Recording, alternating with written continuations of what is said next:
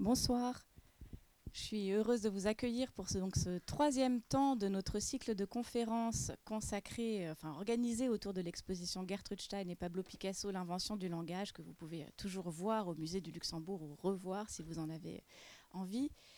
Euh, euh, on, essaie dans ce cycle de conférences finalement de, faire le tour, enfin, ou, du moins d'essayer d'envisager toutes les approches qui sont quand même nombreuses euh, dans, cette, dans cette exposition et euh, il nous a semblé euh, particulièrement important de revenir sur la figure de John Cage, euh, cet artiste évidemment en soi majeur et très important aussi pour la postérité de Stein et sa reconnaissance aux États-Unis. On sait qu'elle y tenait particulièrement.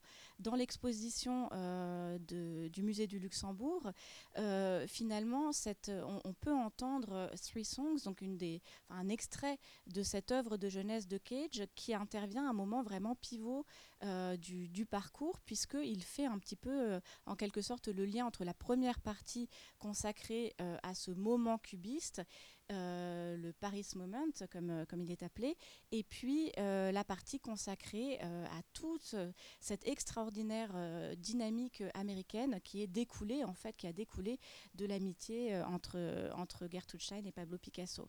Et c'est pour ça qu'il nous paraissait particulièrement important de pouvoir en parler. Et je suis très heureuse d'accueillir ce soir Antonia Rigaud, qui connaît très bien Cage. C'est, Antonia Rigaud est maîtresse de conférences, habilitée à diriger des recherches en littérature américaine à la Sorbonne Nouvelle. C'est une spécialiste des avant-gardes, du théâtre bien sûr, enfin d'abord peut-être, et puis aussi de la scène artistique américaine euh, de façon extrêmement large, puisqu'elle travaille jusqu'au Land Art et euh, Susan Sontag. Elle a soutenu sa thèse sur John Cage en 2000. Elle a publié en 2006 chez l'Armatan John Cage, théoricien de l'utopie. Elle a aussi euh, publié alors en anglais une introduction au théâtre anglophone pour aller un, petit peu plus loin aussi euh, dans la littérature américaine. Et puis évidemment, elle a toujours une, activité extrêmement euh, remplie. elle vient de publier un article qui est paru à, la, aux presses Le bord de l'eau, consacré à nouveau enfin, aux, questions de, aux avant-garde studies. donc il y a quelques mois, en 2023. Elle est en train d'achever l'écriture d'un ouvrage qui va être publié aux États-Unis euh, et euh, qui revient sur cette question du commun autour, autour duquel est axée cette, cette conférence. Et, et, elle va participer, si vous voulez l'entendre bientôt dans un contexte français, à un colloque consacré cette fois à T.S. Eliot à l'ENS Ulm l'année prochaine, je crois. Voilà, donc je la remercie à nouveau et je lui laisse sans plus, sans plus tarder la parole. Merci.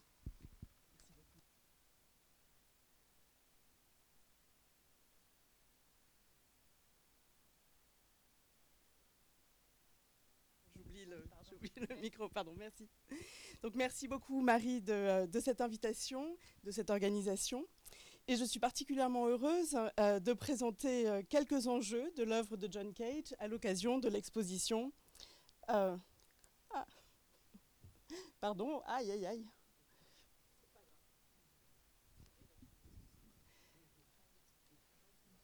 Alors, soudain. Oui, d'accord. On est là. Voilà. C'est bon. Merci. Merci beaucoup. Je crois que j'ai, compris le, fonctionnement. Donc, euh, quelques mots sur Cage. À l'occasion de cette exposition, Gertrude Stein et Pablo Picasso, l'invention du langage. Euh, cette, exposition adopte une démarche historique qui me semble tout à fait fructueuse pour penser l'avant-garde comme le lieu d'un certain nombre d'inventions, et notamment, comme l'indique le titre de l'exposition, l'invention d'un langage nouveau. Mais le parti pris de situer Picasso et Stein à l'orée d'une tradition permet de montrer l'évolution depuis cette première avant-garde jusqu'à John Cage, qui me semble constituer un moment de pivot entre la première avant-garde et aujourd'hui, ou pourrait-on dire euh, les avatars contemporains de euh, l'avant-garde tels qu'ils sont présentés dans la deuxième partie de l'exposition. Donc l'idée de l'invention d'un langage illustre bien les tensions présentes dans les œuvres d'avant-garde. Elle cherche à repenser les codes esthétiques, avançant comme une armée vers un monde nouveau fondé sur une esthétique radicalement autre. Mais elles n'en doivent pas moins se faire entendre, se faire comprendre, créer donc un langage qui soit tout de même le lieu d'un commun. Une langue nouvelle, étrangère d'une certaine manière, mais qui parvienne toujours cependant à faire sens. Chez Cage, la question est particulièrement saillante. Comment inventer, euh, pardon, comment inventer une, euh, une, nouvelle musique avec une redéfinition radicale euh, qui est restée dans l'histoire, puisque Cage est resté dans l'histoire comme le créateur d'un morceau de musique silencieuse. Je reviendrai sur ce point dans quelques, dans quelques minutes.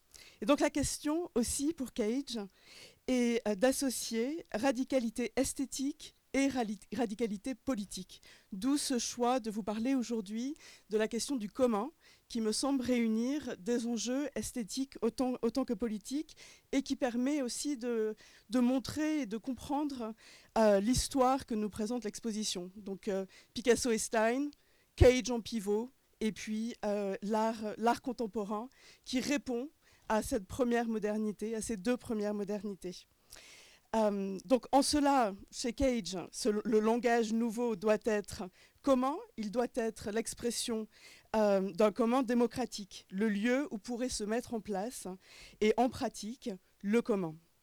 Les utopies esthétiques et politiques de l'avant-garde font l'objet aujourd'hui de nouvelles perspectives par une génération plus récente d'artistes, notamment d'artistes états-uniens, qui s'approprient le langage de l'avant-garde, ce nouveau langage inventé dès Picasso et Stein, et euh, une nouvelle génération qui euh, interroge la dimension politique et peut-être les points aveugles de cette première génération.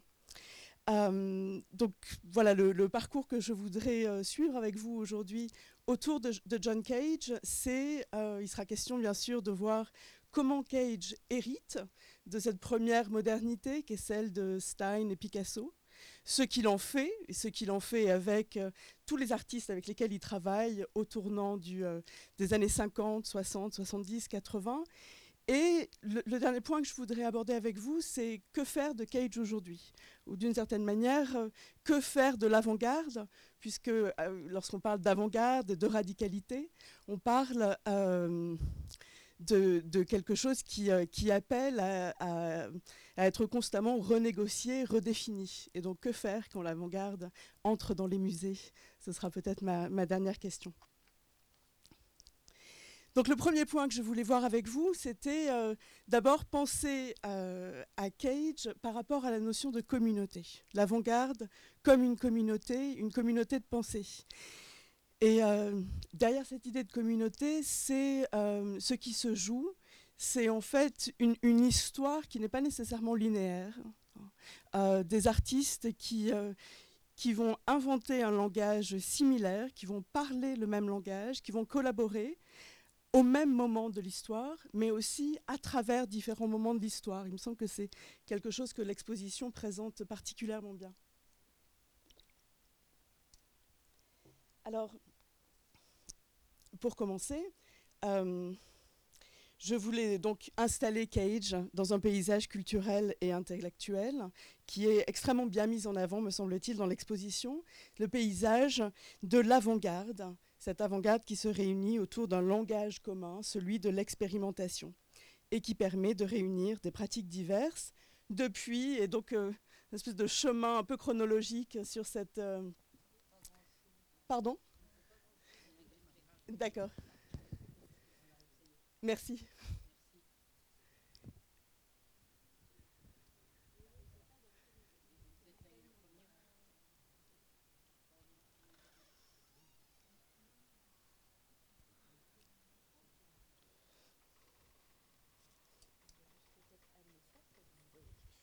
Oh, moi j'y vois, ne vous inquiétez pas. D'accord, merci.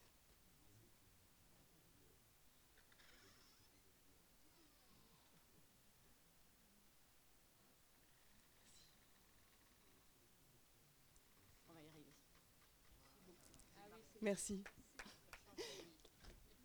Merci, merci beaucoup de m'avoir informé de ce, de ce problème, puisqu'en effet, il va y avoir beaucoup d'images, beaucoup de vidéos dans cette, euh, dans cette présentation. Et donc, je vais, je vais m'asseoir pour pouvoir lire mon texte.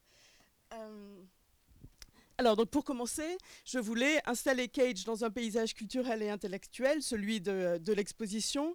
Et euh, vous voyez à travers les trois moments de cette, de cette slide, les, trois moments qui me semblent être sorte de chronologie qui est celle de l'exposition, Picasso et Stein, jusqu'à, si on reste sur des, des couples d'artistes masculins et féminins, Cage et Lucinda Childs, la chorégraphe qui est présente dans l'exposition, jusqu'à aujourd'hui Glenn Ligon et Ellen Gallagher. Euh, et Cage me semble constituer un moment de jonction entre les expérimentations modernistes de Picasso et de Stein et l'art contemporain. Et une des choses que je voudrais explorer aujourd'hui, c'est aussi ce passage de l'avant-garde, le moment moderniste au début du XXe siècle, les années 50, 60, 70, 80, où c'est vraiment le, moment Cage, et euh, il me semble que l'avant-garde se transforme, euh, et je reviendrai là-dessus en expliquant qu'il me semble qu'elle se transforme notamment autour d'une réflexion sur le commun. Et aujourd'hui, au XXIe siècle, un siècle après, euh, comment est-ce que les artistes du contemporain, de notre contemporain, comment s'approprient-ils ces icônes de l'avant-garde? Des icônes comme Stein ou comme, Cage euh, donc il est question ici d'une filiation et d'une continuation de la radicalité formelle et conceptuelle dans des termes euh, qui se transforment au fur et à mesure de l'évolution historique. Pour évoquer ce langage nouveau et cette communauté euh, si importante à la création d'avant-garde et à la création chez John Cage, euh, je voulais revenir sur ce tableau de Robert Rauschenberg que l'on voit au milieu de l'exposition. Euh, donc ce tableau, Centennial Certificate, qui a été commissionné par le musée Metropolitan à New York pour, ses 100 ans, qui constitue une sorte de musée imaginaire donc une communauté imaginaire que s'invente l'artiste. Et euh, donc un, collage où euh, nous voyons Stein, j'y reviendrai tout à l'heure. Et au milieu du collage, ce texte euh, qui figure en bas à gauche, dans lequel euh, Rauschenberg explique qu'il est question des masterworks, c'est-à-dire des chefs-d'œuvre. Je parlerai tout à l'heure de la question des chefs-d'œuvre et euh, de la manière dont elle est mise en tension par, euh, par les expérimentations radicales de l'avant-garde. le, le, tableau de Rauschenberg est une sorte d'écho à ce que faisait l'historien d'art à Warburg au début du XXe siècle, avec son Atlas Mnemosyne, qui retrace une histoire où s'entrechoquent, on voit chez Abby Warburg, mais même chose chez Rauschenberg, où s'entrechoquent des reproductions d'œuvres, d'époques et de genres différents, dans un musée imaginaire où l'histoire linéaire disparaît derrière un collage de références éparses. Une histoire de l'art donc personnelle, en désordre, qui constitue l'héritage dont se réclame l'artiste. Et bien sûr, Stein, figure centrale de, euh, cet atlas imaginaire. Une archive d'images constituée en, un collage aléatoire de références dont on interroge le lien. Euh, Rauschenberg était extrêmement proche de Cage et il me semble intéressant de commencer euh, cette réflexion sur l'idée de communauté et de collaboration à partir de cette œuvre qui, euh, qui présente de manière visuelle et euh, il me semble de manière extrêmement parlante, ce que c'est que, euh, que la communauté imaginée de ces artistes d'avant-garde, c'est une communauté euh, qui n'est pas linéaire et qui se fait sur le, sur le mode du collage et d'un assemblage épars et désordonné. On voit dans ce tableau le statut iconique de Stein euh, et de Picasso, bien sûr, Picasso l'auteur de, ce tableau, de Stein, avec le portrait qui occupe une place centrale. Donc on a Picasso et Stein comme des icônes, euh, continuant une tradition esthétique. Euh, on le voit avec les tableaux classiques dont les reproductions figurent sur ce tableau de Rauschenberg et donc euh, l'idée d'œuvres extrêmement diverses, mais qui, font, qui résonnent toutes ensemble, qui appartiennent à un même, euh, à un même univers en dépit de leurs grandes différences d'époque et de genre. Et euh, ce que euh, Rauschenberg euh, suggère, il me semble, dans ce tableau, c'est que Picasso et Stein inaugurent une tradition, comme on le voit dans l'exposition, une tradition de l'expérimentation, fil rouge des œuvres très diverses qui constituent donc le parcours de, l'exposition au musée du Luxembourg. Je parlais tout à l'heure euh, de, communauté, une communauté d'artistes, mais un élément euh, très central à mon sens est celui de, l'amitié. L'amitié comme fondement d'une esthétique nouvelle. Euh, il faudrait bien sûr revenir à l'amitié entre Stein et Picasso comme repère pour penser l'avant-garde, comme le lieu, je l'ai dit, le lieu d'une expérimentation et d'une radicalité contre l'ordre établi, mais toujours fondé sur des amitiés, des réseaux interpersonnels euh, on lit au début de l'exposition Stein expliquant euh, à quel point Picasso était charmant. Et je pense que derrière l'anecdote de la citation, il y a une idée extrêmement forte sur le fait que les transformations de l'art sont vraiment le résultat d'amitié et de réseaux de convivialité. C'est une des choses que je voudrais euh, mettre en avant dans ce premier point sur la communauté. Euh, notamment parce qu'il me semble que ce qui se passe autour de Cage est très similaire à ce qui se passe entre, Stein et Picasso. Une amitié forte qui va donner lieu chez les deux artistes, dans l'écriture, dans, dans, la peinture, à une, euh, euh, un renouveau de la création. Hein. Donc l'amitié comme terreau, terreau créatif. Euh, on, trouve quelques décennies euh, plus tard autour de Cage un réseau d'artistes avec lesquels il collabore et qui constitue un moment où les avancées formulées à Paris au début du XXe siècle autour de Stein et Picasso s'installent solidement aux États-Unis. Euh, ici, une, photo de Cage jouant aux échecs avec Marcel Duchamp, Duchamp qui est mentionné dans l'exposition, euh, du chant que Stein rencontre à Paris en 1913 avant son départ pour les États-Unis, et donc un autre euh, pont entre la France et les États-Unis, et une, amitié forte, pour, euh, extrêmement féconde pour Cage dans son parcours d'artiste. Donc ces amitiés ne sont pas, à mon sens, anecdotiques, euh, quelque chose qu'il faudrait, ranger euh, du côté de, l'incidence en grande importance. En réalité, ces amitiés ont été fondamentales, dans le sens où elles ont donné lieu à des collaborations qui ont aboli les frontières entre différentes formes d'art. Euh, et c'est ce qu'on voit très très bien montré, il me semble, dans l'exposition. Cage, donc, euh, est un artiste auquel il faut penser par rapport à son cercle, hein, son cercle amical. Ici, euh, on voit Cage en conversation euh, et on voit la convivialité à l'œuvre. Cage avec Merce Cunningham, son collaborateur et partenaire de toujours, et Robert Rauschenberg. donc ils ont travaillé ensemble dans un système convivial d'entraide et d'influence croisée qui ont largement participé à renouveler leurs pratiques artistiques individuelles.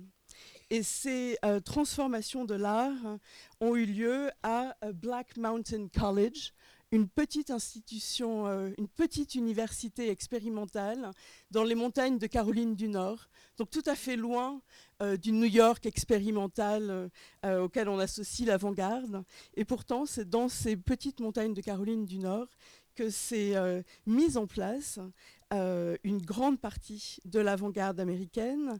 Et, ce qui est important à retenir, c'est que Stein était très importante pour tous les membres de cette petite université expérimentale. Elle était importante comme objet de lecture. Elle avait aussi été invitée à donner ses conférences. Euh, euh. Au moment où Stein... Pardon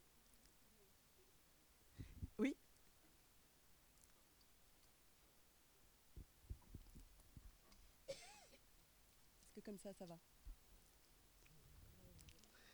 Comment? Ok, bon, vous n'hésitez pas à me dire. Euh, donc voilà, je, voulais vous parler de Black Mountain College, qui est un moment extrêmement important pour Cage, pour l'avant-garde américaine, mais ce n'est pas un moment qui est séparé de Stein. Euh, Stein, lorsqu'elle fait son retour triomphal aux États-Unis dans les années 30 pour donner euh, des, des, conférences après le triomphe de l'autobiographie de Alice B. Toklas, Stein est invité à parler dans cette université expérimentale et c'est uniquement le triomphe et son statut iconique qui ont fait qu'elle n'a pas eu le temps de s'y rendre, mais autrement, elle, elle, était invitée, elle était enthousiaste à l'idée d'y aller, et donc c'est important de penser que ce qui se fait à Black Mountain se fait euh, en réseau d'une certaine manière avec, euh, avec Stein. Donc Black Mountain College, euh, c'est vraiment le lieu de l'histoire de l'art américain de la deuxième moitié du XXe siècle. Vous avez sur cette slide une présentation de, grandes figures de l'art américain qui, sont allés à Black Mountain College. Et donc, ces gens, soit y ont enseigné, les Albers, Annie et Joseph, euh, exilés du Bauhaus qui sont accueillis à Black Mountain.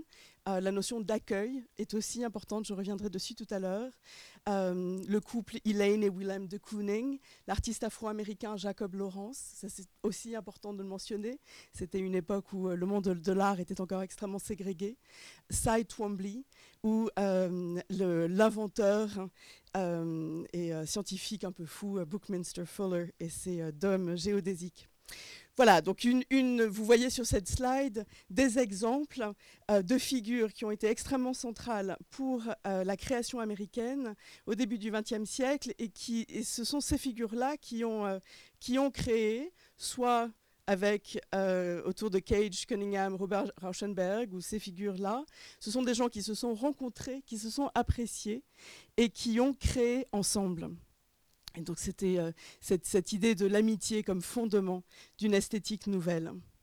Et euh, voilà, j'aime beaucoup ces photos parce qu'il me semble qu'elles rendent bien compte de la notion de, convivialité, d'un apprentissage tout à fait hors norme, où euh, étudiants et enseignants travaillaient ensemble à expérimenter avec des formes nouvelles, quel que soit le médium que ce soit le tissage avec Annie Albers, que ce soit la musique avec Cage, que ce soit la peinture avec Rauschenberg ou la danse avec Merce Cunningham.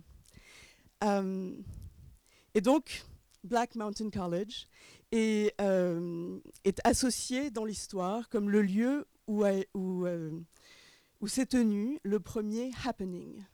Donc, euh, ce terme qui est passé dans, euh, dans, la langue de tous les jours, un happening, comme euh, l'idée de quelque chose d'un peu d'une activité un peu désordonnée ou qui permet une rencontre entre performeurs et public, c'est à Black Mountain College en 1952 que le premier happening a lieu, organisé par John Cage.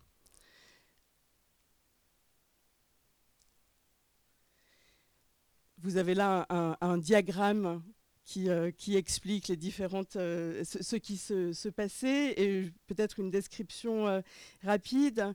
ce premier happening en 1952 est l'illustration d'une collaboration joyeuse et désordonnée qui a largement participé à la marche en avant de l'art expérimental aux États-Unis.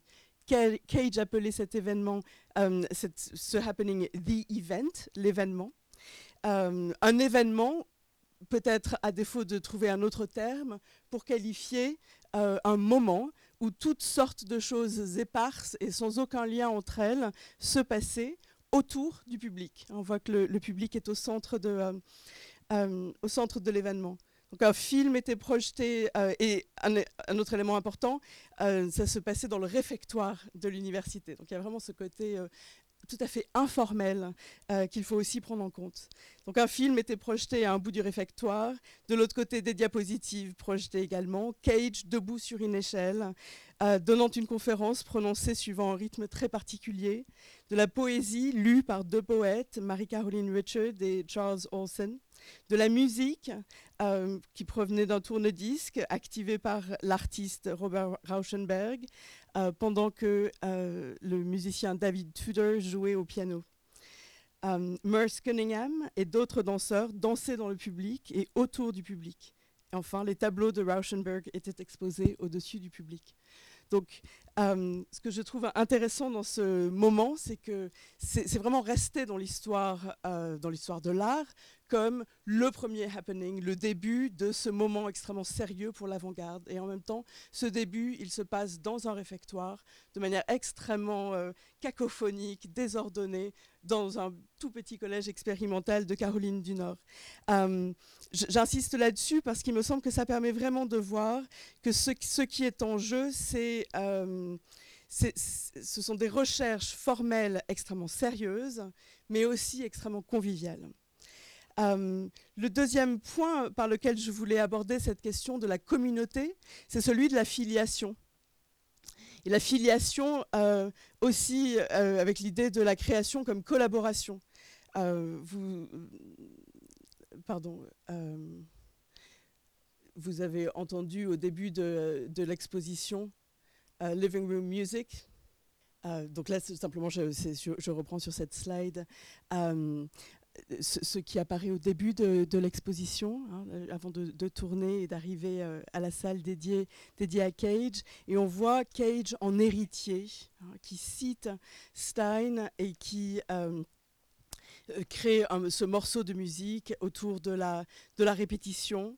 et j'ai beaucoup aimé le fait que ce soit associé à la guitare euh, de Picasso et on a vraiment cette idée de subversion et de subversion de ce qui serait de l'idée de, quelque chose d'intéressant. On a euh, le matériau le moins noble possible, une serpillière qui, en vient à représenter une guitare, un morceau de musique qui est fait de répétitions euh, en boucle, de mots d'une grande simplicité. Euh, donc la, la, collaboration entre générations euh, dans le but toujours de, euh, de transformer le langage artistique. je vais maintenant vous montrer une vidéo de... alors, c'est il y a exactement 50 ans, au mois de novembre 1973. Alors, ça marchait tout à l'heure. C'est une vidéo qui est intéressante parce qu'elle présente la collaboration là au sein d'une même génération. Euh, le couple John Cage, euh, Merce Cunningham. Et c'est une euh, collaboration pour l'Opéra Garnier à Paris. Voilà. Euh, j'ai trouvé cette, archive magnifique. C'est formidable de voir que ces deux grands artistes américains étaient en fait extrêmement francophiles. Tout un autre sujet, mais ça nous montre tous les liens entre la France et les États-Unis. Et d'ailleurs, euh, Cage a fait sa carrière en grande partie grâce à tout un tas d'invitations à Paris, notamment le, Festival d'automne. C'est grâce aux grands festivals européens qu'il a, euh, qu'il a, pu vivre et c'est grâce à eux qu'il est devenu euh, notamment l'icône qu'il est, qu'il est, qu'il est aujourd'hui. Euh, alors, bon, j'ai bien aimé aussi cette vidéo dans le sens où elle, elle explique très bien, bien mieux que je, euh, que je ne saurais le faire, cette coexistence de la musique et de la danse, euh, à nouveau dans cet esprit de, convivialité et de désordre, hein, celui de, euh, j'évoquais tout à l'heure euh, le, désordre du musée imaginaire de Rauschenberg. D'une certaine manière, c'est le désordre du premier happening en 1952 à Black Mountain College. Et ce désordre, fait dans la collaboration, on le retrouve aussi dans euh, toutes les collaborations entre Cage et Rauschenberg, où musique et danse coexistent euh, euh, dans un, mouvement de libération totale de l'idée d'harmonie, hein, puisque c'est vraiment un collage de deux médiums différents, de deux œuvres différentes au même moment. Et on pourrait aussi considérer qu'au sein de chacune de ces œuvres, la danse ou la musique, il y a aussi une coexistence de choses éparses et différentes. Des danseurs euh, qui sont très euh, individualisés sur la scène, des, euh, musiciens performant, la musique non pas dans un ensemble, mais vraiment de manière individuelle. Et c'est ce, ce, collage qui constitue un état d'esprit, mais un, état d'esprit marqué autour de l'idée de, convivialité et d'accueil, hein, de, coexistence. Euh, une coexistence d'objets esthétiques euh, qui vient de cette coexistence sociale entre cette grande famille qui était l'avant-garde autour de la première, Stein, Picasso, et puis celle autour de Cage, notamment autour du moment Black Mountain College. Euh, le langage esthétique, on le voit sur la vidéo, est celui de euh, la répétition et d'une ouverture au commun. Taper sur des boîtes en carton, entendre les sons de la vie de tous les jours, danser comme on marche. L'œuvre est aussi organisée de manière aléatoire, euh, je reviendrai là-dessus. C'est la, question de l'aléatoire et du hasard est très importante pour Cage, qui lui permet de, euh, se décentrer en tant qu'artiste, euh, puisqu'il crée ses œuvres à partir de procédés aléatoires extrêmement complexes.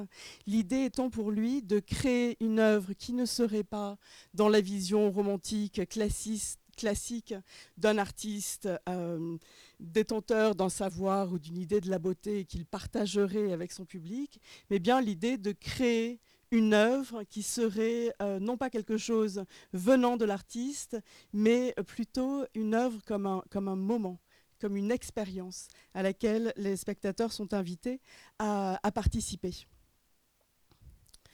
Euh, dernier point sur les questions de filiation et de communauté.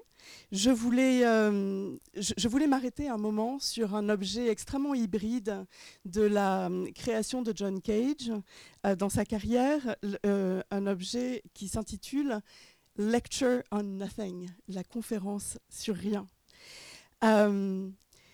et cette conférence sur rien, 1959, est en fait une réponse relativement clair lorsqu'on connaît Stein, une réponse à Stein et une manière pour Cage de faire ce que Stein avait fait, j'évoquais tout à l'heure, dans les années 30, après euh, la publication et le très grand succès de l'autobiographie de Alice B. Toklas, sa compagne.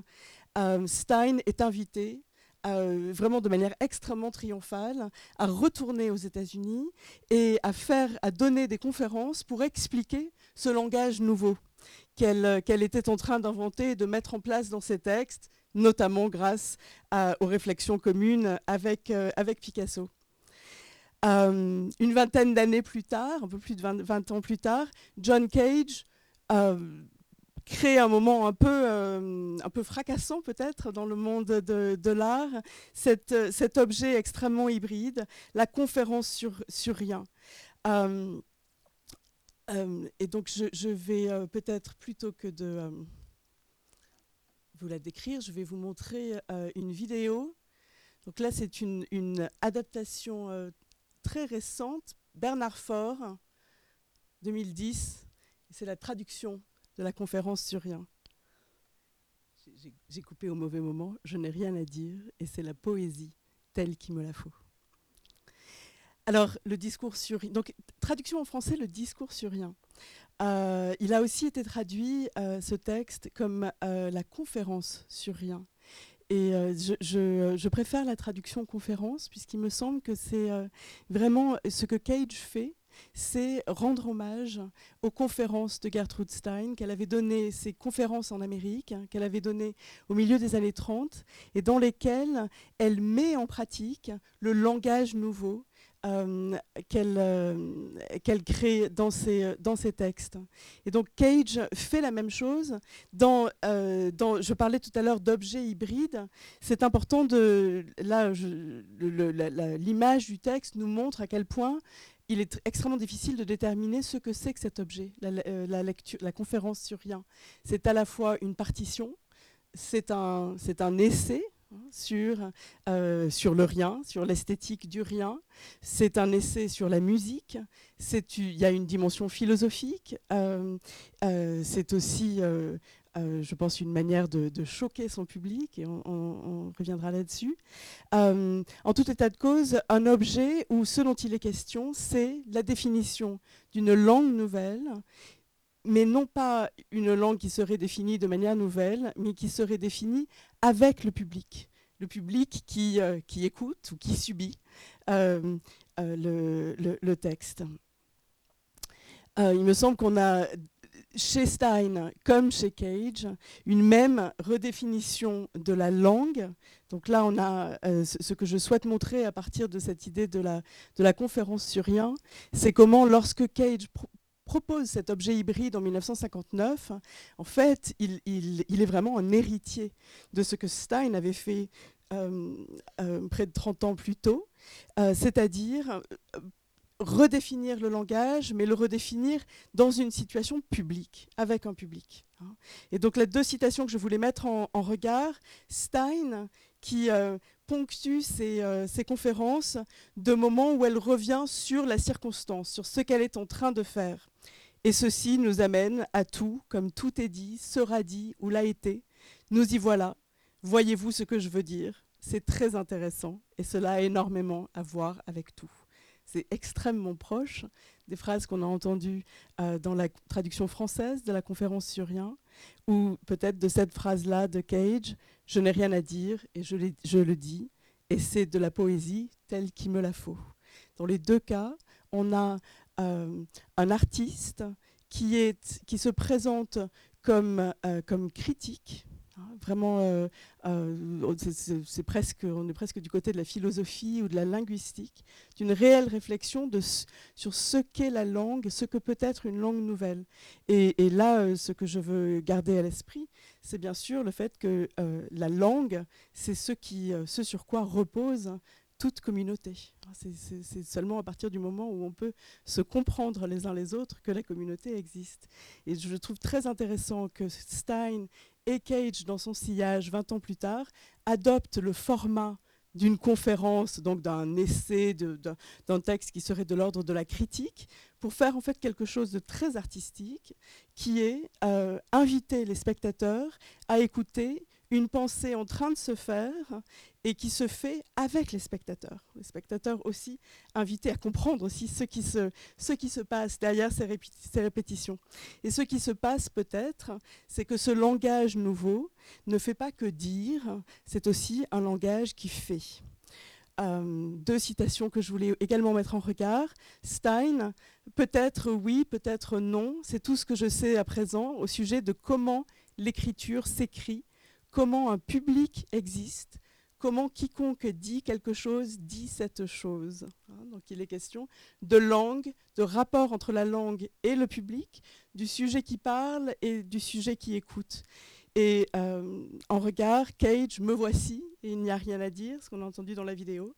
Mais maintenant, il y a des silences, et les mots font, pardon pour la faute de grammaire, les mots font, F-O-N-T, et aident à faire les silences. Euh, et les mots aident euh, à faire les silences. Et dans ces silences, ce qui se passe, c'est un moment d'écoute et un moment de rencontre avec, euh, le spectateur. Donc, pardon, peut-être avant mon deuxième point, juste simplement en, conclusion, ce que je voulais présenter dans ce premier moment, c'était l'idée de, collaboration, de communauté, euh, l'idée que ce qui se passe chez Stein et dans son sillage chez John Cage, c'est la mise en déroute des définitions traditionnelles de l'art. Euh, mais cette mise en déroute pas, euh, ne se fait pas dans, dans la violence que l'on associe parfois à l'avant-garde. Il me semble qu'au contraire, ce qui se met en place, c'est l'idée d'une convivialité, d'une communauté, d'amitié féconde pour repenser l'art autour de communautés affectives et solidaires. Je reviendrai là-dessus tout à l'heure.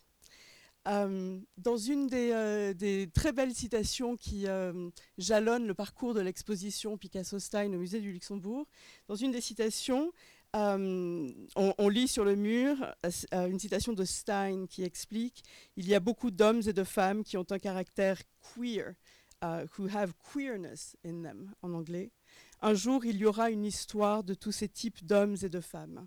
Et euh, ce que je voulais mentionner pour terminer ce premier point sur la communauté, c'était l'idée que c'est une communauté qui habite la marge. Euh, le commun, pour Stein et pour Cage, c'est euh, un commun qui, qui, qui accueille l'étrangeté. On a vu à quel point l'étrangeté esthétique est centrale pour Stein, pour Cage, créer du choc à travers l'étrangeté esthétique, mais derrière, c'est aussi peut-être euh, l'idée d'accueil de, choses étrangères. Hein, et c'est important de se rappeler que Picasso, comme Stein, étaient des immigrés. Cage a été un grand nomade toute sa vie. Euh, il me semble que derrière cette idée de communauté, c'est vraiment l'idée euh, d'un espace mental qu'habitaient tous ces artistes. Euh, un, donc un, espace d'ouverture et d'ouverture à l'autre.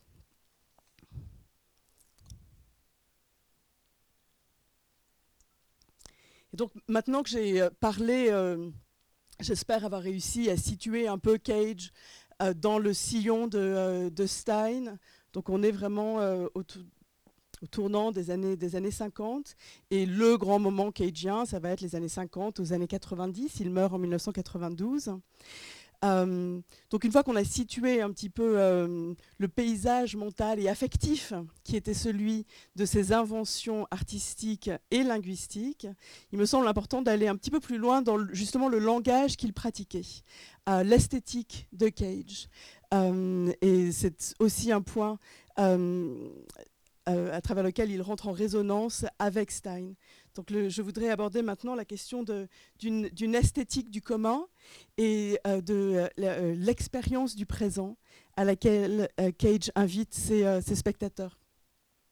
Et pour ouvrir, peut-être une citation de Stein, le but de l'art est de vivre dans le présent véritable, c'est-à-dire dans le présent véritable complet, et d'exprimer complètement ce présent véritable complet.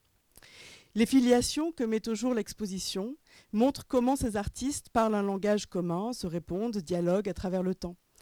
Euh, ces artistes nous invitent à considérer le contemporain comme une manière d'être.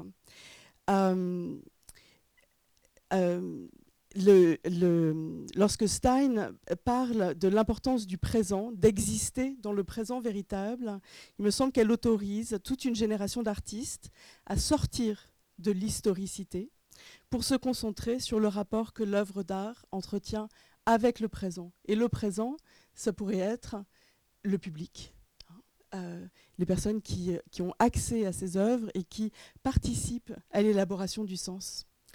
Et donc, peut-être que euh, l'œuvre la, plus, euh, la plus iconique lorsqu'on parle euh, d'une esthétique qui est une esthétique du présent, c'est euh, ce à quoi je faisais référence en introduction tout à l'heure, le morceau de Cage qui s'intitule 4.33, 4 minutes 33, auquel il est souvent fait référence comme un morceau silencieux.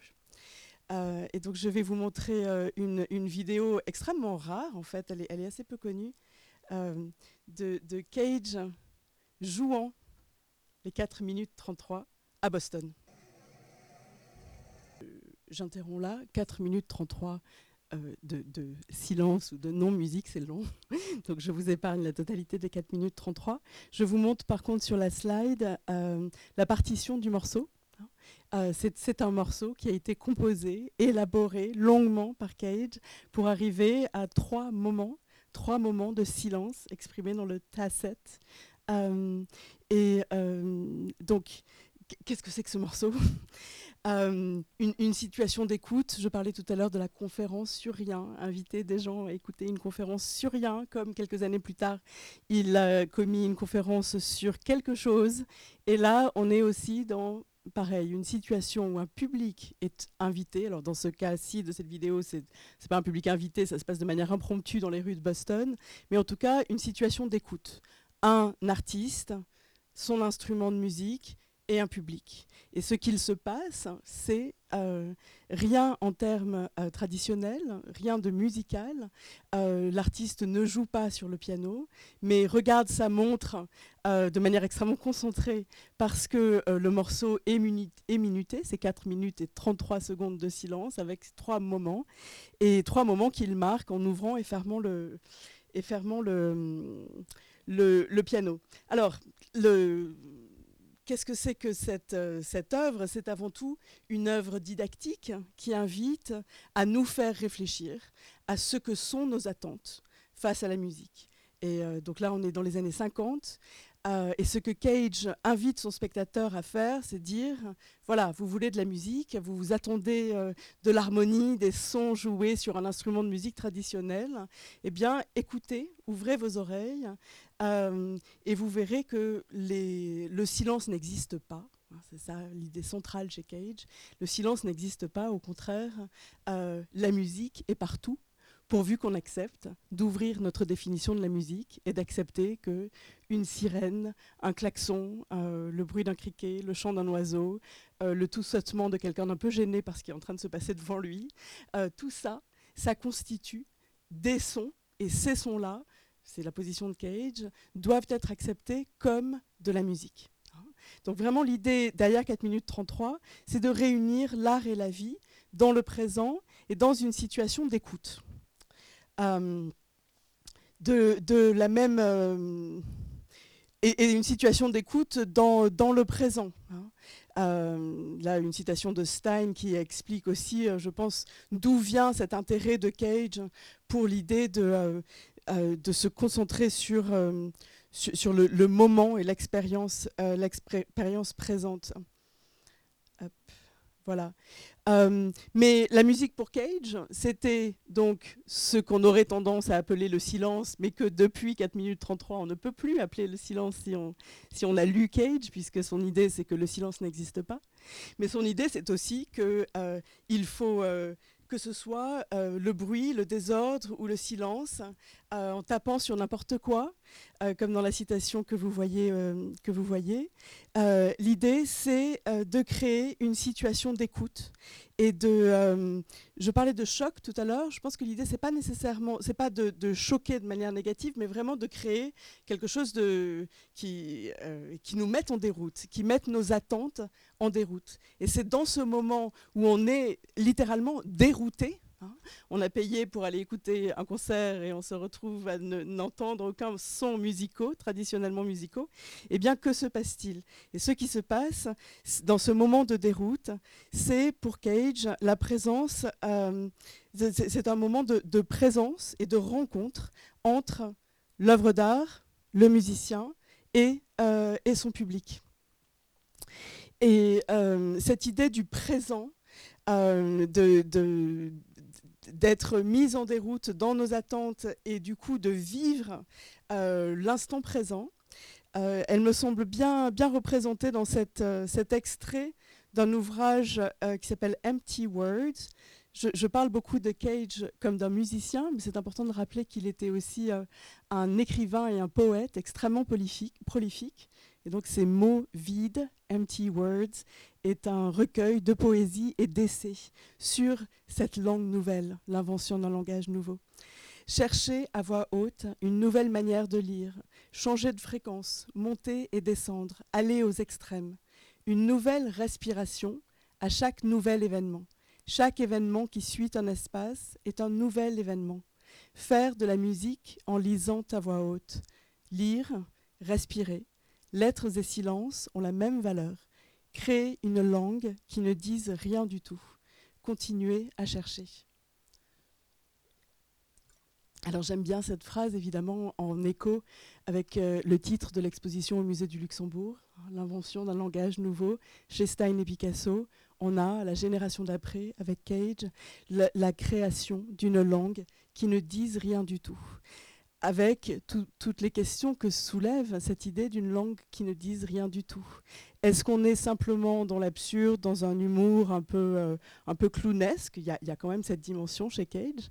Euh, mais plus profondément, c'est l'idée que si la langue ne dit rien du tout, alors peut-être elle peut faire quelque chose. Hein, au lieu de, comment dire, d'imposer un discours, la langue devient le lieu d'une rencontre, d'une écoute entre le spectateur et, euh, l'artiste. Euh, alors cet art du présent, cet art euh, du commun chez Cage, c'est aussi en jeu à travers un refus des chefs-d'œuvre, de l'idée de chef-d'œuvre. Une série d'œuvres de Cage qui s'appelle les Européras me semble être particulièrement euh, illustrative de la manière dont il essaie, je, disais, euh, créer une nouvelle langue, une langue qui soit fondée sur une rencontre dans le moment présent avec le spectateur, mais aussi une langue qui soit une langue du commun, hein, une langue compréhensible de tous, euh, et euh, une, langue qui ne soit pas celle euh, d'un langage artistique élitiste. Et donc ces européras me semblent particulièrement intrigants et intéressants à ce titre. Donc je vais vous montrer une courte vidéo d'une représentation très récente par une compagnie américaine qui s'appelle The Industry, qui... non, c'est pas ça. Voilà qui a mis, mis en scène il y a quelques années donc les Européras de Cage. Je vous donne quelques, quelques minutes.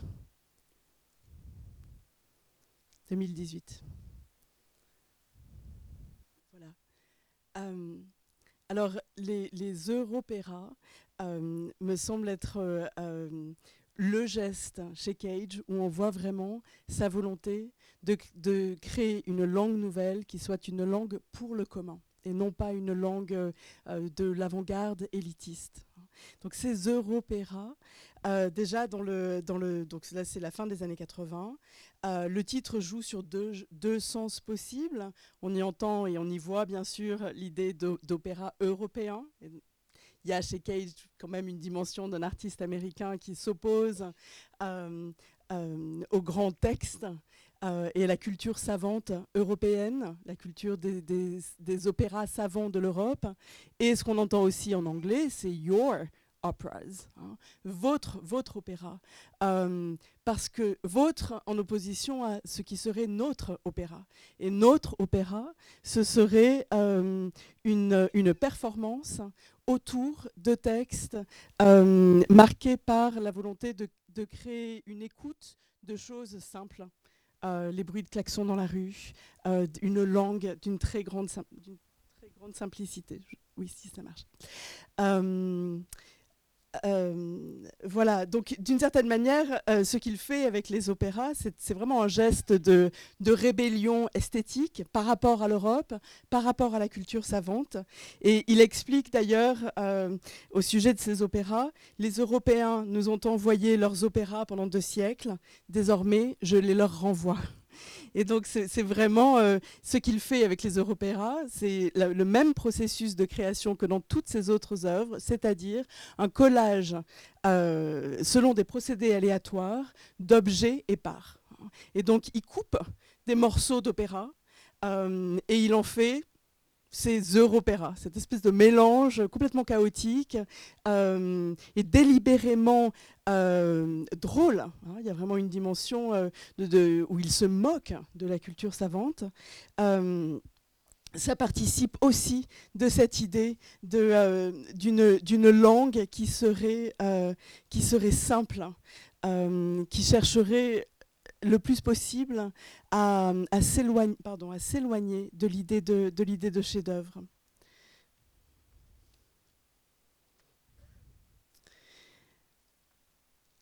Enfin, dernier point sur euh, le langage du commun chez Cage, euh, l'idée d'un art au présent autour duquel se créerait une communauté toutes les pratiques de libération de l'œuvre d'art qui jalonnent la carrière de Cage et qui viennent notamment de Stein, euh, sont issues d'une réflexion très poussée de sa part concernant la dimension politique de l'art. L'avant-garde, chez lui, adopte une dimension extrêmement politique.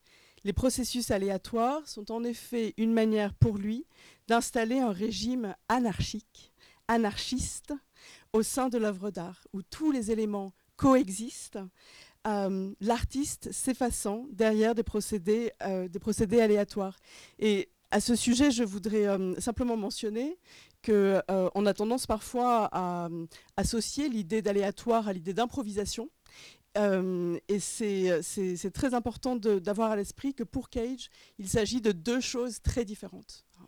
L'improvisation euh, permet tout de même euh, à chaque, euh, je ne sais pas si on pense notamment au jazz, Cage était très opposé au jazz, c'est un, moment d'improvisation, ça, reste quand même une rencontre entre des artistes qui s'expriment. Hein, qui s'expriment ensemble. Avec l'idée de l'aléatoire, ce que Cage cherche à mettre en place, c'est une œuvre d'art où la voix de l'artiste serait la, moins euh, la moins sensible possible. Euh, il, revient toujours sur l'idée de faire taire son ego, hein. créer une œuvre d'art sans ego. L'idée d'une œuvre d'art qui serait complètement abstraite, conceptuelle. Hein. Euh, ça vient de cette idée de réunir l'art et la vie. Créer une œuvre qui serait créée par, par la nature, la nature des procédés aléatoires extrêmement complexes qu'il utilise. Euh, son anarchisme est donc très proche d'une forme d'utopie euh, euh, dans la recherche d'une communauté où les spectateurs sont invités à participer. Il, il, est donc extrêmement important pour Cage que le lecteur, spectateur, participe à essayer de donner du sens et de faire exister ces œuvres extrêmement déroutantes. Euh, vous avez ici un exemple de, poésie de Cage qu'il appelait des mésostiches. Alors le mésostiche, c'est un jeu autour de l'idée d'acrostiche. On, connaît les acrostiches où le poème épelle un mot sur, euh, euh, simplement sur sa gauche, où la première lettre de chaque vers épelle de manière verticale un mot. Chez Cage, cette ligne verticale se situe au milieu du poème, d'où le mésostiche. Et ces mésostiches, ce sont des poèmes créés à partir de bouts de texte qu'il trouve et qu'il réunit, toujours selon ses procédés aléatoires, pour proposer un discours autour d'une notion qui sera épelée dans le mésostiche au milieu du poème, ou d'un nom lorsqu'il s'agit d'un hommage à, euh, un ami toujours cette notion de cette notion d'amitié. Ce qui se passe dans le mésostiche, c'est euh, que le lecteur est invité à déchiffrer le texte. Euh, il n'est pas vraiment invité à comprendre le texte, dans le sens où euh, ces bouts de texte épars et désordonnés ne font pas de sens entre eux. Le seul sens, le seul moment où la langue du poème fait sens, c'est lorsque l'on lit le mot euh, épelé euh, dans la ligne verticale du poème, le mésostiche, mais autrement, on n'a pas de sens. Mais on a à nouveau une langue qui met en déroute notre volonté de lire quelque chose qui fait du sens. Et à nouveau, nos attentes restent incomplètes puisque le sens ne peut, avoir lieu qu'au moment où on se donne la peine d'essayer de déchiffrer, d'essayer de voir quel est le mot épelé au centre du poème, et aussi peut-être au moment où on accepte de lâcher prise et, de faire, euh, de laisser advenir un sens tout à fait aléatoire et euh, non harmonieux, qui serait le, sens que pourraient faire euh, certains mots mis ensemble dans ces, lectures de poèmes je, passe, je vois que. Euh, et, donc, dernière, slide, euh, Cage donc, était un anarchiste qui utilisait ses procédés de création, ses procédés aléatoires, dans un but qu'il présentait comme un but extrêmement politique, créer des œuvres qui soient non pas un discours politique, mais qui mettent en marche son idéal politique, qui était celui de l'anarchie. L'anarchie, un désordre ordonné. Euh, voilà. Alors, dernier point, tout cet intérêt pour euh, chez Cage, dans son cercle et dans ses œuvres, pour la communauté, la filiation, euh, euh, ça c'est très important et c'est une communauté qui s'intéresse à la création d'un langage qui s'épelle sur le mode de la simplicité et du commun. Mais, et c'est mon dernier point, l'idée c'est de créer une communauté. Euh, et, une communauté avec une vision politique. Et donc, ce que je voulais euh, aborder avec vous dans ce, dernier point, c'est la question euh, du statut de l'avant-garde aujourd'hui, et notamment que faire lorsque les pratiques d'avant-garde, je disais tout à l'heure en introduction, lorsqu'elles euh, entrent dans les musées, dans les universités, dans les institutions de savoir. toutes ces pratiques qui visent à mettre en déroute, à créer du désordre, à refuser euh, la tradition, qu'est-ce qu'on fait lorsqu'elles deviennent elles-mêmes une tradition? Et ce que je voulais évoquer avec vous, c'était euh, des réponses contemporaines à Cage aujourd'hui, notamment parce que ça fait écho à des choses qui sont présentées à la fin de l'exposition. Toute la jeune génération d'artistes qui figurent dans les deux dernières salles de l'exposition, quel est leur rapport avec, avec le reste? Il me semble que leur rapport, c'est que ils, euh, ils se sont... C'est encore une génération après, après Cage, donc on a Stein et Picasso, on a Cage, et puis on a aujourd'hui, le moment contemporain. Que font les artistes contemporains par rapport à ces, euh, artistes qui ont euh, complètement ouvert et libéré le langage artistique, mais qui, euh,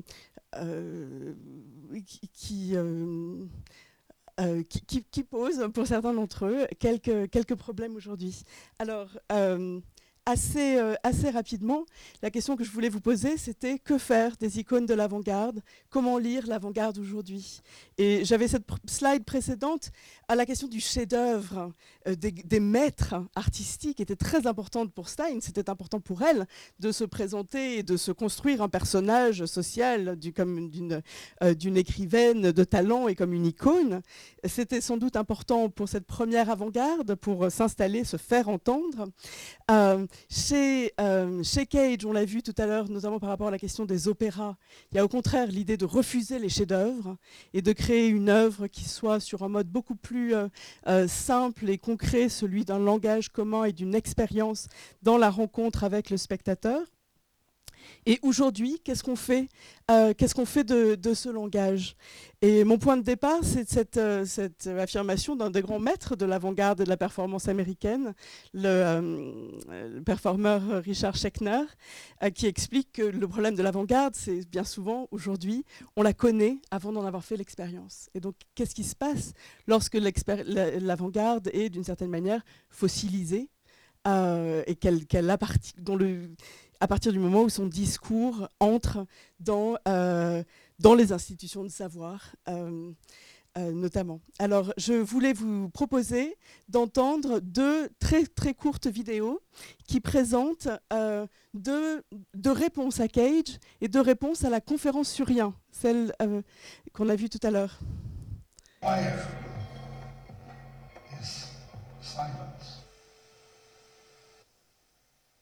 I have nothing to say.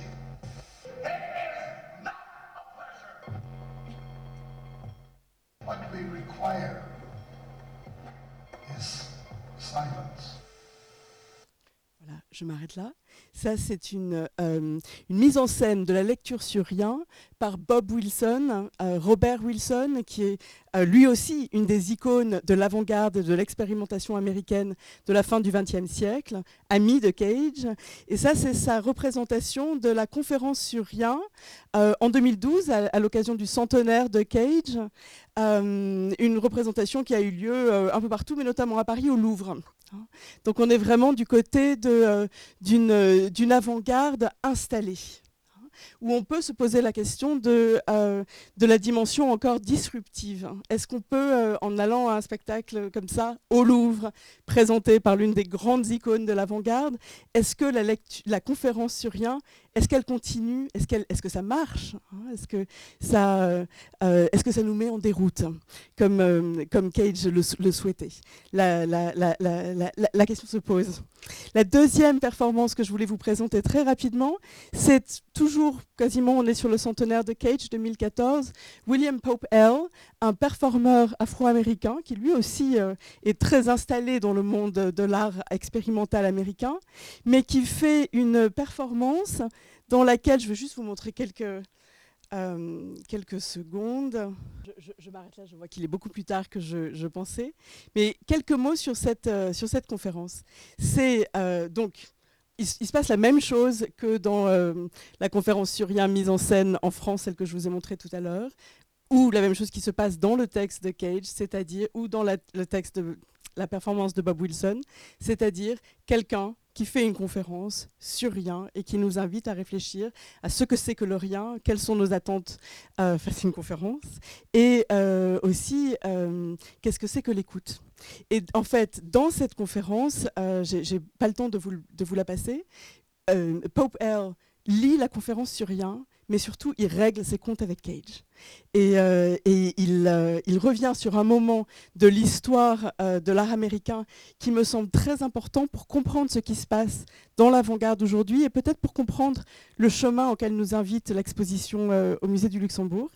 donc rapidement, en fait, il, revient sur une anecdote où un jeune musicien, Julius Eastman, qui est ici en photo, un musicien extrêmement prometteur, met en scène euh, fait une performance d'une œuvre de Cage. Et dans cette euh, performance, donc il joue la, musique de Cage et ce que Cage expliquait, c'était que n'importe qui pouvait jouer sa musique n'importe comment. Sauf que donc lui décide de la jouer n'importe comment à sa manière, c'est-à-dire en, euh, parlant de sa vie.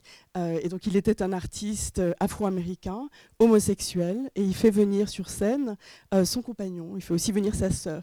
Il fait venir en gros la vie vécue, il fait venir les désirs, le corps, euh, et euh, là, vous avez ce, cette anecdote est devenue vraiment un moment marquant de l'histoire de l'art américain parce que Cage, qui était quelqu'un d'extrêmement euh, avenant et toujours positif, enfin, il y a vraiment cette aura chez Cage de quelqu'un d'extrêmement sympathique. En fait, Cage est sorti de ses gonds et a dit mais enfin, euh, oui, vous avez la permission de faire tout ce que vous voulez, mais pas n'importe comment. Et ce que je trouve intéressant dans cette anecdote est le fait que euh, William Pope L la reprenne à son compte euh, en 2014 au moment d'un hommage, d'un anniversaire à Cage, c'est de dire mais en fait, cet artiste appartient à cette tradition de l'expérimentation, d'un nouveau langage, de quelque chose qui est complètement disruptif et qui est politique mais politique de manière abstraite. Uh, Cage était un anarchiste, c'était très important. Mais euh, il n'était pas impliqué dans les mouvements politiques très importants qui ont traversé toute sa vie.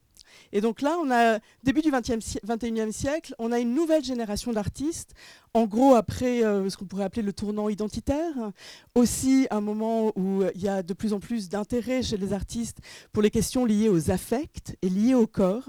Hein.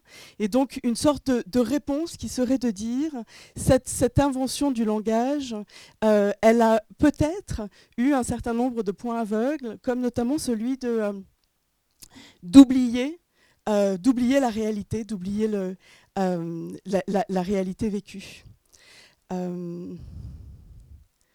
et donc peut-être mon, mon, dernier point, c'est la question de la question du contemporain. Puisque euh, avec ces avant-gardes, euh, ce dont il est question chez Stein, chez Cage, c'est de répondre aux conditions du présent, d'inviter les spectateurs à vivre le présent, spectateurs, lecteurs, euh, pour participer à la co-création d'un langage nouveau. Euh, mais, euh, et, Stein explique à quel point les générations euh, changent les unes après les autres. Hein. Les gens ne changent pas d'une génération à l'autre. Les gens sont toujours les mêmes.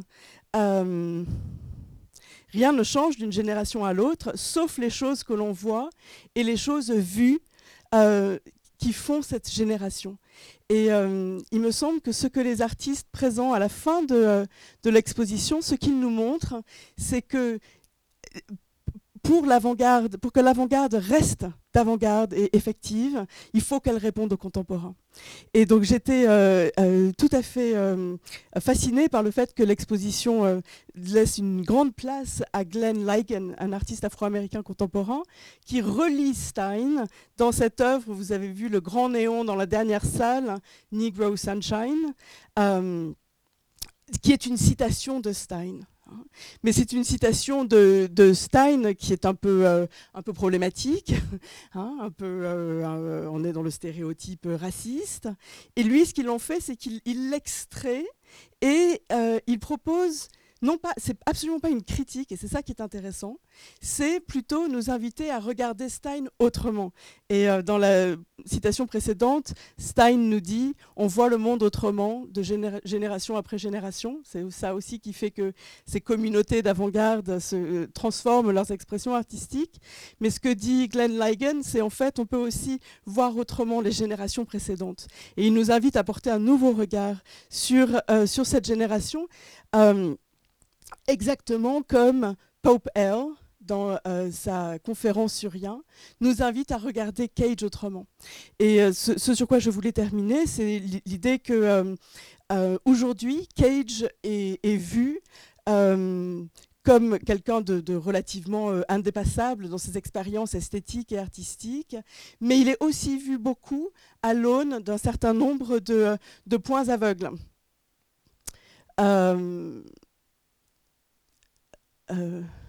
Pardon, ça c'est une citation d'un autre artiste contemporain, contemporain de Glenn Ligon, qui, qui euh, parle des artistes conceptuels de la génération de Cage et qui dit d'accord, ça, il y a eu une avancée, mais c'était une avancée esthétique. Qu'ont-ils fait pour les problèmes politiques de notre, de notre temps? Et euh, il me semble qu'on a, avec cette nouvelle génération, euh, une invitation à penser le contemporain, à réfléchir au spectre des générations précédentes, mais aussi, c'est euh, cette citation de, Derrida dans Spectre de Marx, où il parle de euh, la nécessité pour les jeunes générations, de la responsabilité d'un respect par rapport aux générations suivantes. Et il me semble que ce que l'exposition au Luxembourg nous montre, c'est que la jeune génération euh, de créateurs qui euh, a complètement été façonnée par les avancées de Picasso, Stein Cage et son cercle, euh, cette génération porte un regard critique, et notamment un regard critique sur la dimension peut-être un peu trop conceptuelle et abstraite de cet art d'avant-garde des années 50-60, qui était quand même, il faut le dire, très très cantonné à euh, une certaine... Euh, vision de la société américaine, beaucoup d'artistes blancs, hommes, vivant dans les centres urbains américains, mais que et, donc il faut, euh, il, faut repenser à ça, il faut prendre ça en compte, mais en même temps ne pas, euh, ne pas les empêcher de nous parler.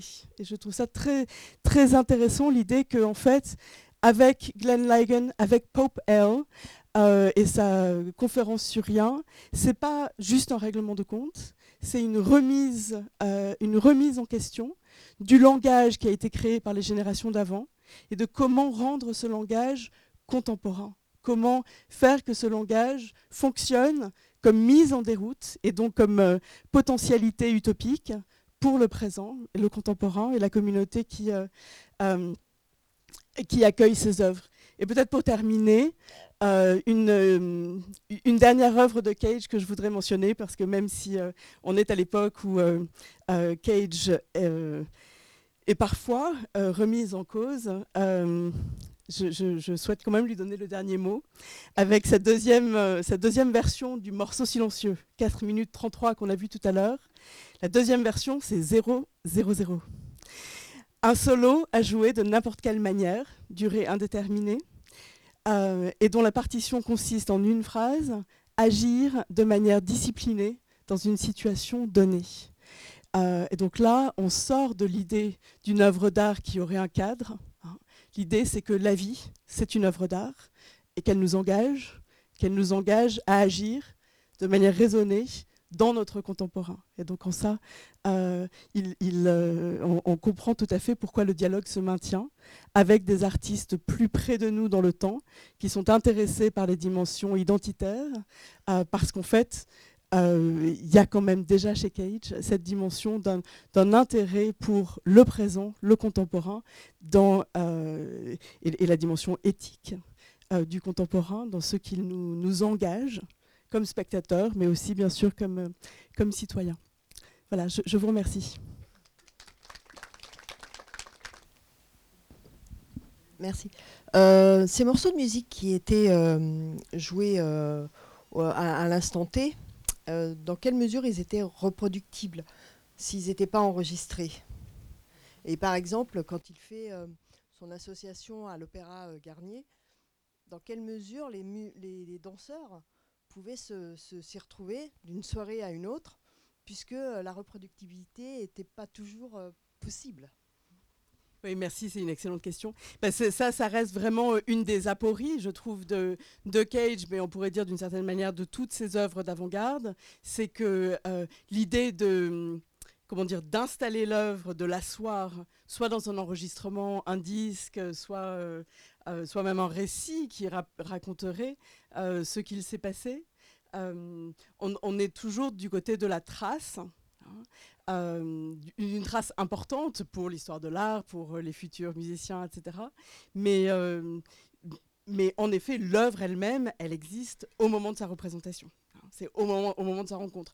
Donc le, le disque, le livre, les récits, ça, ça sera toujours moins, c'est vraiment à considérer comme une, comme une trace.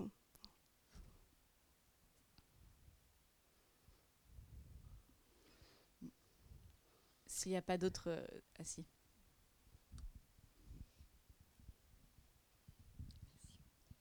Est-ce que John Cage a été considéré quand même comme un provocateur euh, de son temps?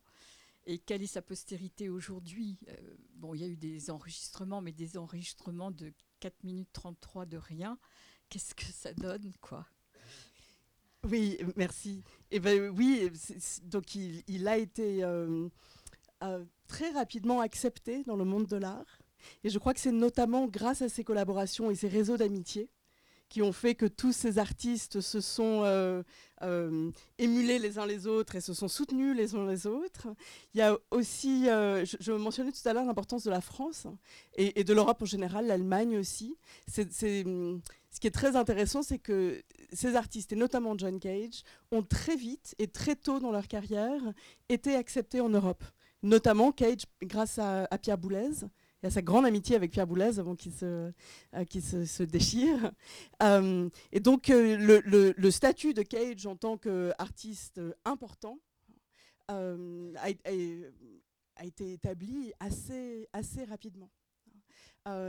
et donc du coup, maintenant, c'est vraiment la question, qu'est-ce qu'on fait de Cage qui a un statut tellement iconique que, que justement le, la, dimension, le, le personnage un peu troublion, euh, qui fait quand même un peu n'importe quoi, euh, qui cherche à choquer son public.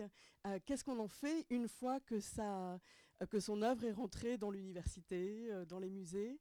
Et, donc c'est tout un problème. Et c'est pour ça que je proposais ces deux, ces deux réponses à, à, la conférence sur Rien. C'est qu'il me semble que d'un côté, on a une réponse j'aurais tendance, même si je la trouve magnifique, euh, la, mise en scène de, euh, Bob Wilson avec cette conférence sur rien, euh, bleue et blanche, magnifique, il me semble quand même qu'on est du côté de la célébration, de l'hommage et donc d'une perte, du côté rugueux et du côté choc de la conférence sur rien. Et donc je trouve intéressant que quelqu'un comme Pope Earl, d'une génération différente, disent bah, en fait, si on peut trouver un côté rugueux, et, le côté rugueux, il le trouve justement en réglant un peu ses comptes avec Cage, mais aussi en créant quelque chose d'inattendu.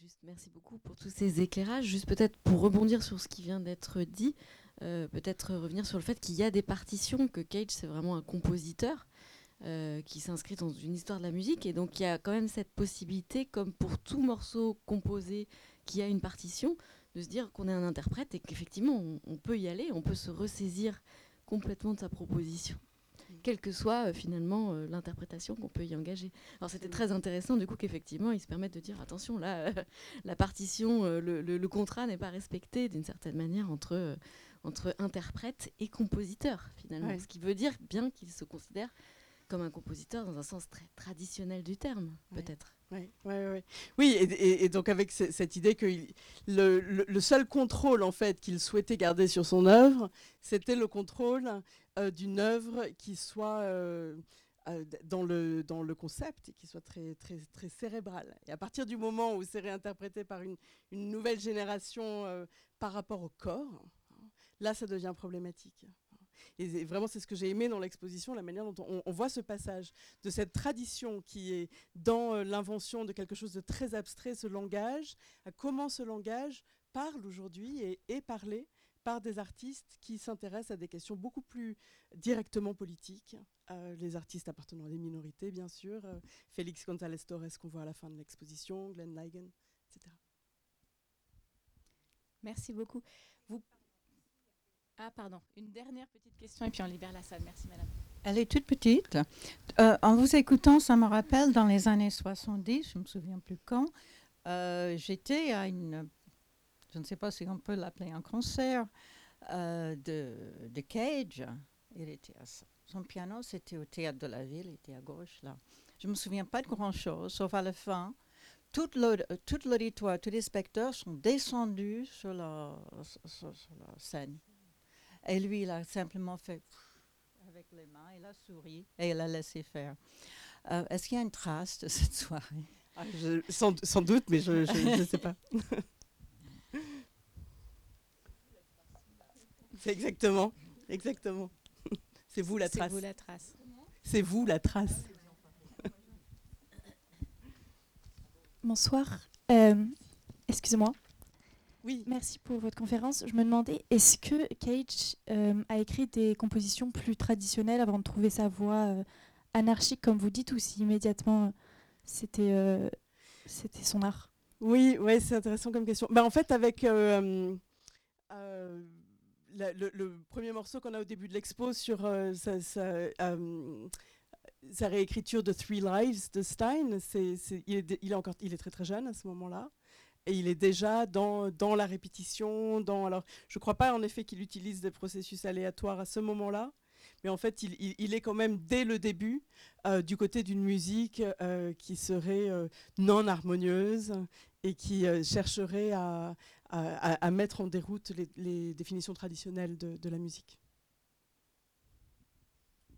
Merci. J'en profite pour rappeler que tous les lundis au musée du Luxembourg, vous pouvez entendre les conférences euh, en Amérique de Stein qui sont lues par euh, des, comédiennes différentes. Chaque, euh, chaque lundi, c'est à chaque fois un passage différent. Et puis, j'espère vous retrouver nombreux et aussi intéressés le 4 décembre pour une conférence sur le- la- la place du quotidien qui a occupé aussi bien Stein que justement ces artistes. Et, et jusqu'à aujourd'hui, donc euh, 4 décembre, 18h30, avec Cécile Mailloux. Merci beaucoup.